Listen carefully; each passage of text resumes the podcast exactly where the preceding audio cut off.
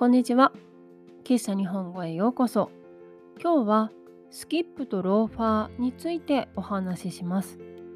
スキップとローファーは高松美咲さんによって書かれた漫画です。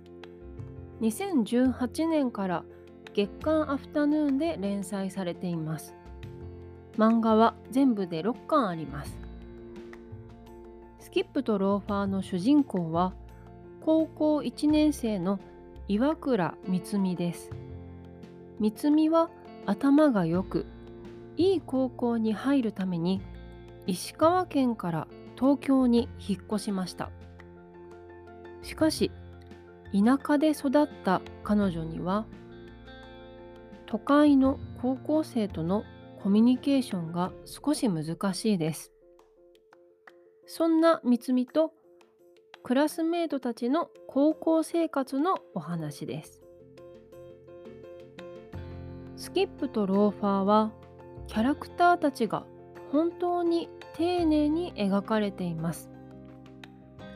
男の子も女の子も制服の着方や持ち物話し方などを見るとその人がどういう人なのかがわかる工夫があります。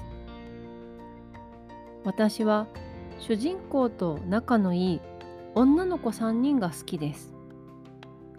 一人一人の気持ちがよくわかるし仲良くなっていくところもとても面白いと思います。この漫画は僕のヒーローアカデミアのように大きな敵はいませんしちはやふるのようなみんなが目指す目標もありません。それでも毎日の生活の様子から一人一人のことがよくわかるすごい漫画だと思います。スキップとローファーは英語で翻訳されています。また今年アニメ化される予定です。とても面白いので日常系の漫画が好きな人はぜひ読んでみてください。喫茶日本語は毎週日曜日と水曜日に新しいエピソードをアップしています。ぜひフォローして聞いてください。また、喫茶日本語のインスタグラムとホームページがあります。ホームページでは、ポッドキャストのスクリプトを公開しています。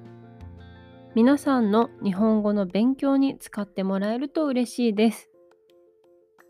URL は概要欄、プロフィール欄にありますので、ぜひチェックしてみてください。最後まで聞いてくださってありがとうございました。また次回お会いしましょう。